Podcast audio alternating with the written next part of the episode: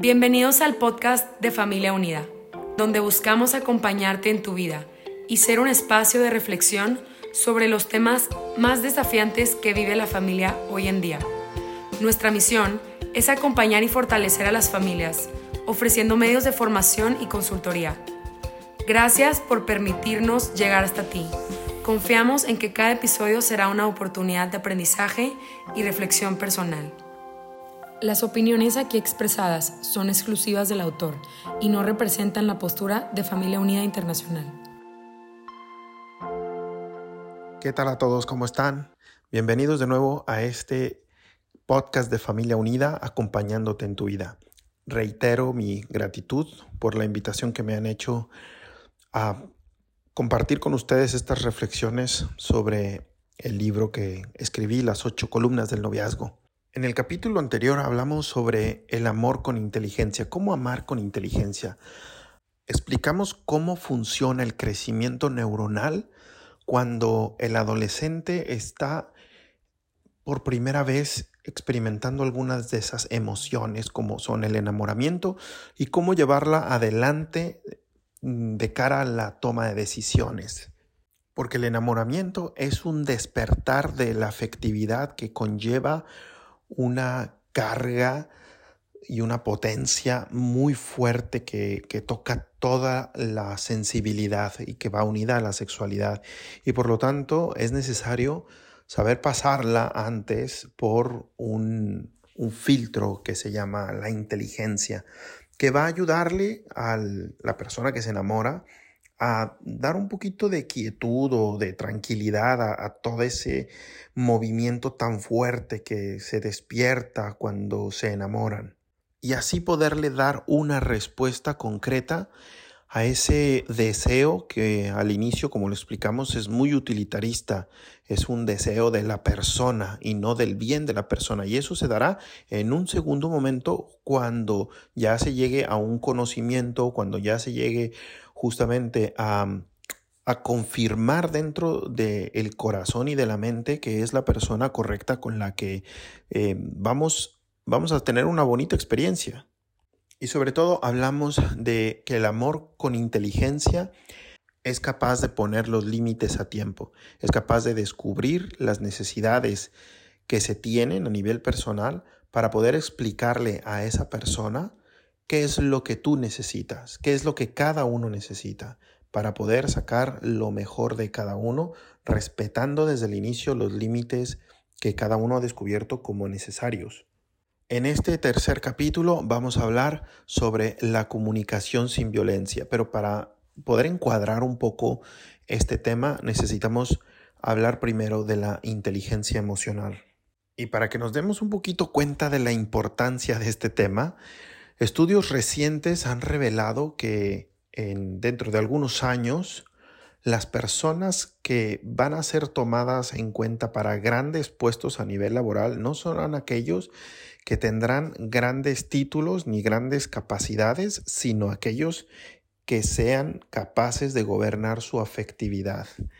Este es un dato muy revelador y, y muy preocupante al mismo tiempo, porque nos habla, en primer lugar, de, de que no serán tantos tus conocimientos eh, lo que se tomará en cuenta, sino más bien tu capacidad de gobernarte, tu capacidad de afrontar las dificultades, tu capacidad de resiliencia. Y esto también al mismo tiempo nos habla de que si, si estos estudios están revelando esto, quiere decir que, estamos en, un momento de, de crisis a nivel de la afectividad. ¿Por qué? Pues porque vivimos en un mundo muy inmediato en el que constantemente estamos buscando estas recompensas inmediatas, em, em, huimos más fácilmente de lo que nos cuesta o nos implica un sufrimiento, una abnegación, un sacrificio, pues porque em, queremos los resultados fáciles y los resultados inmediatos y nos hacemos menos propensos al enfrentar el reto, al enfrentar algo que, que nos pueda costar un poco más. Y justo aquí lo que juega un papel muy importante es la afectividad, porque muchas veces lo que afrontamos lo afrontamos desde el afecto, es decir, ¿qué suscita en mí? Vamos a suponer que de repente estás en el trabajo y el jefe llega y te pide algo por hacer y resulta ser que ese día te levantaste un poquito molesto porque te dolió la cabeza en la noche, etcétera, y ese ese hecho que, que es real ya en cierta forma te puede condicionar el modo de responder o incluso el modo de realizar lo que te están pidiendo, ¿no? De hecho, uno de los grandes problemas que tienen ahora en muchas empresas es justamente la rotación de personal que tienen constante. Y algunos empresarios comentan que los motivos por los cuales renuncian muchas veces están condicionados de una carga afectiva muy fuerte. Por eso aquí quisiera hacerte una primera pregunta. Así que toma de nuevo tu hoja, tu pluma y empieza ahí a anotar las respuestas de las preguntas que vamos a hacer en esta sesión. La primera pregunta sería justamente esto. Cuando tienes un reto delante, ¿cuánto luchas por él? Cuando estás en, no sé, ante una situación que te pone a prueba, que te implica una renuncia, ¿cuánto estás realmente dispuesto a aceptar o cuántas veces renuncias porque hay una carga afectiva que te hace simplemente boicotearte en tu deseo de seguir adelante. Trabajar en una sana inteligencia emocional es algo fundamental, básico, para poder después trabajar el mundo de, la, de las relaciones de pareja. Porque imagínate tú nada más que te enamores de una persona que está siempre dependiendo del estado de ánimo de sus emociones, de si está hoy contento, de si no hoy está un poco molesto, de si hoy está muy eufórico. Esto es un peligro, porque a final de cuentas eh, crea una actitud de temor, porque ya no sabes cómo va a reaccionar esta persona, porque va a depender de cómo haya estado su día, de cómo, de cómo se sienta en ese momento también. Entonces, es un riesgo entrar en una relación con una persona que no es capaz de tener una sana inteligencia emocional. Lógicamente ahora no voy a explicar punto por punto cómo trabajar la inteligencia emocional porque no es la finalidad de este capítulo, simplemente lo estoy englobando para poder hablar de nuestro tema de la comunicación sin violencia. Pero aquí quisiera volver a hacerte algunas otras preguntas que puedes reflexionar y anotar. La primera sería, ¿cuánto tiempo dedicas tú al día a la reflexión, a dar un poco de silencio, al desconectar, al ponerte en modo avión? ¿Por qué te digo esto? Porque en la vida es necesaria la reflexión, el saber qué me está pasando, el saber qué estoy sintiendo, qué es lo más básico que nosotros podemos tener. Saber que durante el día tenemos distintos tipos de emociones y tenemos que saber reconocer cuál es aquella emoción que estuvo más presente durante mi día y por qué. Yo te recomiendo que todos los días, antes de que te vayas a dormir, dediques unos cinco minutos y nada más te hagas esta pregunta. ¿Cuál fue la emoción que estuvo más presente en mi día? ¿A qué sentimiento hace referencia y por qué? ¿Por qué estuvo ahí? ¿Sabes ponerle un nombre a cada uno de tus sentimientos? La inteligencia emocional tiene que ver con el hacernos responsables de lo que nosotros sentimos.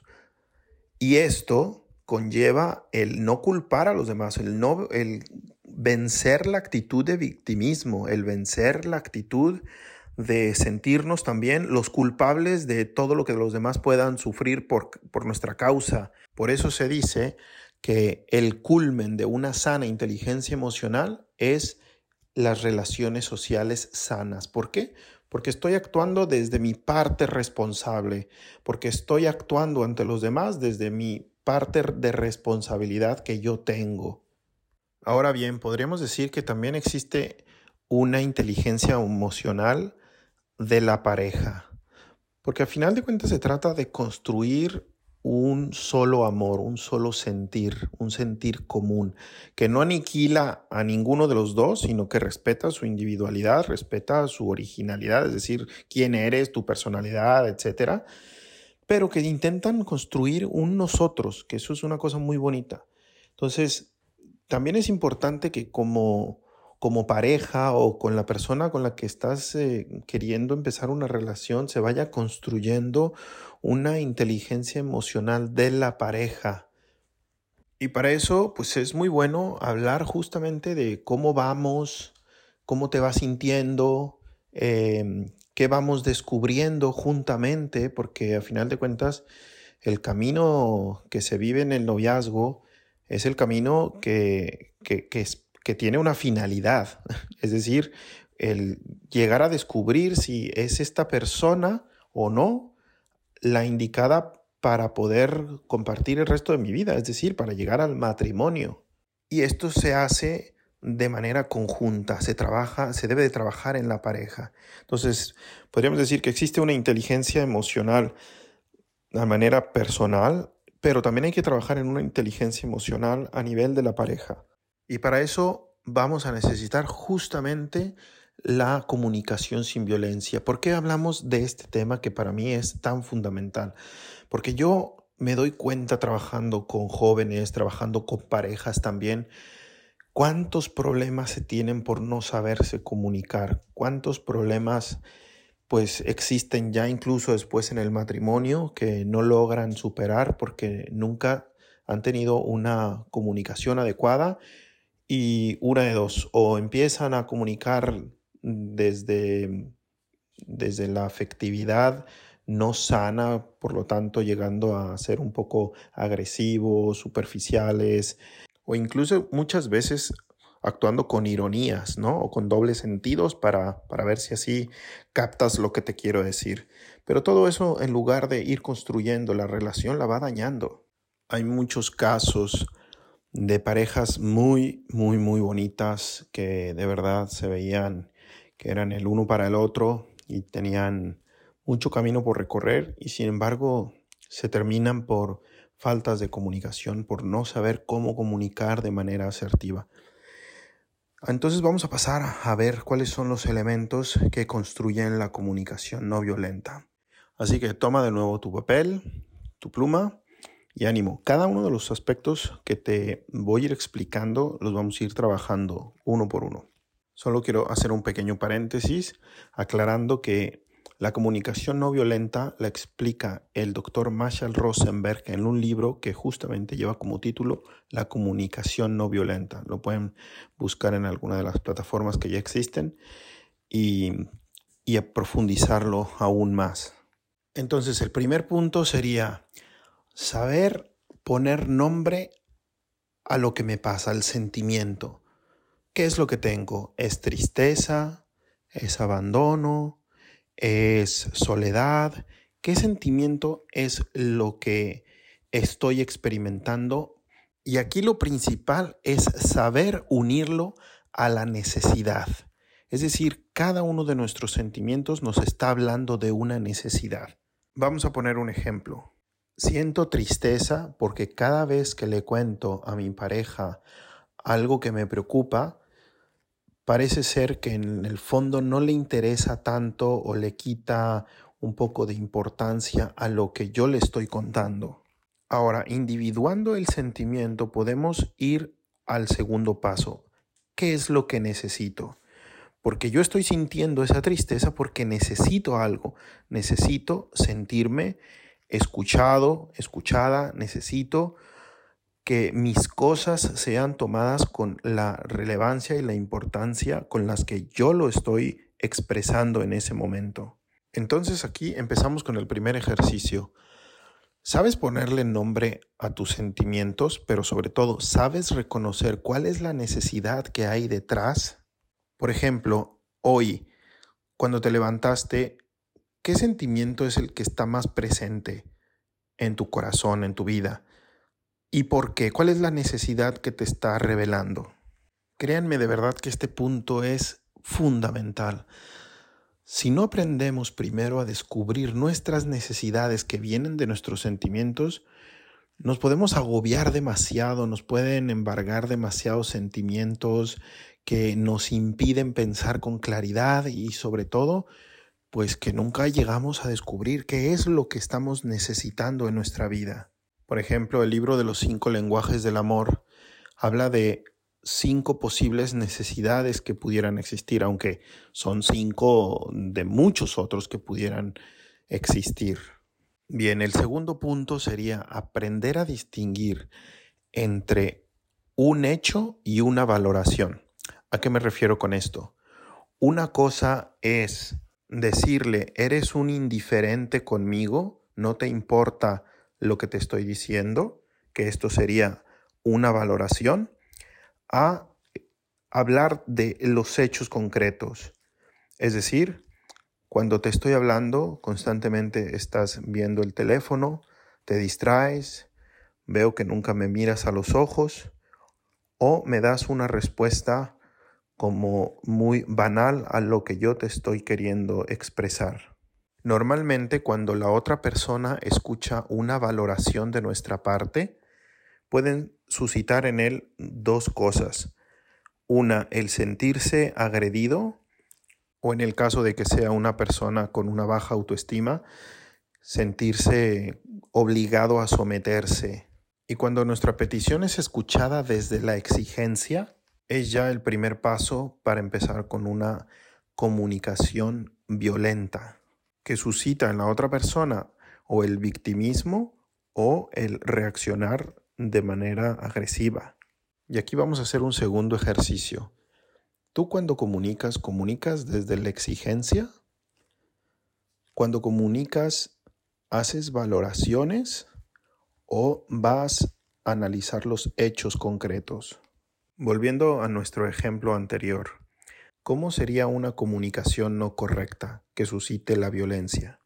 Estoy muy enojado porque la verdad eres súper indiferente porque no te importa nada de lo que te estoy diciendo y la verdad prefiero ya no contarte nada. En este caso, no estás distinguiendo bien cuál es tu sentimiento, no estás expresando cuál es tu necesidad y sobre todo estás haciendo una valoración. Lo primero que va a escuchar una persona con este tipo de comunicación va a ser agresión. Entonces, ¿cómo sería una comunicación sin violencia? Estoy triste porque las últimas tres veces que he querido contarte algo difícil que me está pasando, te distraías viendo el teléfono o volteando a otros lugares o simplemente me dabas una respuesta sin dejarme platicar todo lo que te tenía que decir. Necesito sentirme comprendido y validado en aquello que te estoy contando.